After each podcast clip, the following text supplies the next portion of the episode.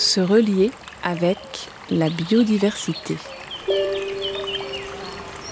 Trois minutes à la rencontre d'une espèce, une de nos voisines végétales ou animales des Bouches-du-Rhône, guidée par des histoires de scientifiques et de naturalistes.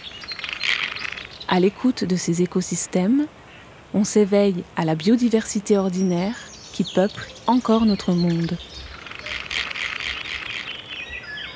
Donc je me présente, Anaël Marchage, je suis médiateur juridique au sein de la Ligue de protection des oiseaux Provence-Alpes-Côte d'Azur et j'interviens sur tous les volets de médiation, relations euh, homme-animal et également le pôle juridique. Se relier avec la ronce. Le milieu des friches est souvent synonyme de recolonisation pour de nombreuses espèces. C'est particulièrement le cas pour les ronces. C'est une espèce qui peut avoir une image assez euh, particulière, qui peut être synonyme pour certains de bons souvenirs avec les murs et les confitures de murs qu'on mangeait avec notre grand-mère, et pour d'autres un milieu beaucoup plus hostile.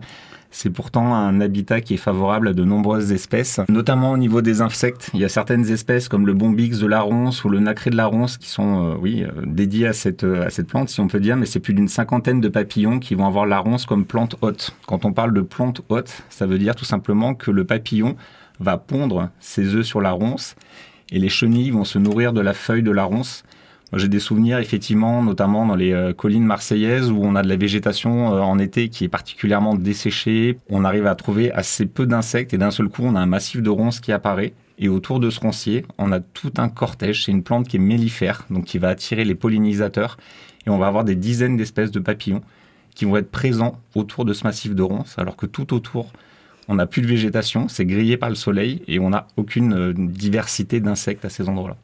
Il y a de très nombreuses espèces de ronces qu'on peut trouver en France, notamment le euh, framboisier, qui fait partie euh, également de la famille des ronces. L'espèce la plus commune et qui euh, représente pour l'ensemble des gens, effectivement, la ronce, c'est la ronce commune, tout simplement. C'est une espèce qu'on va appeler pionnière et colonisatrice. En général, on va la trouver en extension avant la forêt ou avant une haie. Elle va commencer à recoloniser le milieu. En fin de compte, elle va préparer le milieu pour la végétation qui va suivre. Elle va perdre des feuilles qui vont se décomposer sous ce massif. Elle va euh, également avoir les, toutes les déjections de ces différents animaux qui vont également tomber dans la terre. Elle va préparer en fin de compte la terre, en quelque sorte la fertiliser pour permettre aux arbustes qui vont continuer à s'étendre de coloniser de plus en plus de terrain. Et ça va permettre en fin de compte, au fur et à mesure que la ronce s'avance, la forêt, la limite de la forêt va également s'avancer. Elle va également présenter une protection pour ces arbustes, il faut savoir qu'effectivement, des jeunes plants qui vont commencer à pousser, qui sont au sein d'un roncier, pour des herbivores, notamment des chevreuils, des cerfs, et eh sont forcément plus difficiles d'accès et qui va également profiter que ce soit comme abri pour de nombreuses espèces d'oiseaux qui vont trouver protection avec les épines, mais également des mammifères comme le muscardin, un petit rongeur euh, complètement, enfin tout doré, qui est assez sympathique et qui va du coup également faire des nids en boule au milieu des ronciers et qui va trouver son alimentation avec les fruits des ronciers entre autres, donc les mûres. Euh, les ronces sont effectivement une image euh, très commune.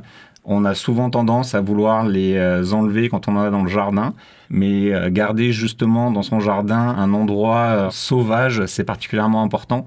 Quand on est naturaliste, pour nous c'est horrible de voir un jardin où tout est au cordeau, où l'herbe est rasée, un jardin à l'anglaise en quelque sorte c'est euh, synonyme d'une biodiversité qui est particulièrement faible. Par contre, quand on a un jardin qui a l'image de laisser à l'abandon, avec effectivement euh, un petit roncier, des herbes un petit peu folles, un ensemble de plantes mellifères, de hum, différentes fleurs, c'est là où on va avoir une biodiversité qui va être extraordinaire et certains jardins peuvent vraiment euh, receler des, fois des, des merveilles, notamment sur les insectes, laisser en fin de compte la nature s'exprimer et avoir une partie de son jardin qui est entre guillemets, euh, la zizanie, c'est euh, sans doute la meilleure, euh, la meilleure chose qu'on peut faire pour la biodiversité, la laisser s'exprimer tout simplement. Quand j'étais enfant, j'ai eu la chance de découvrir une boule dans un roncier. Et à l'époque, je ne savais pas du tout ce que ça pouvait être. Et j'avais lu un, article sur le muscardin. Et en ouvrant cette boule de feuilles, j'ai découvert un petit rongeur de couleur complètement dorée qui était complètement blotti en hibernation en fin de compte.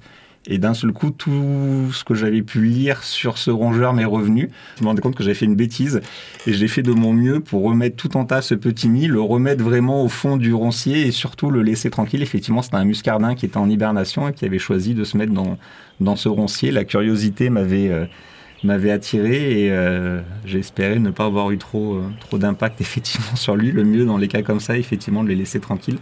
Mais quand on ne connaît pas, des fois on fait des erreurs. Se relier avec la biodiversité.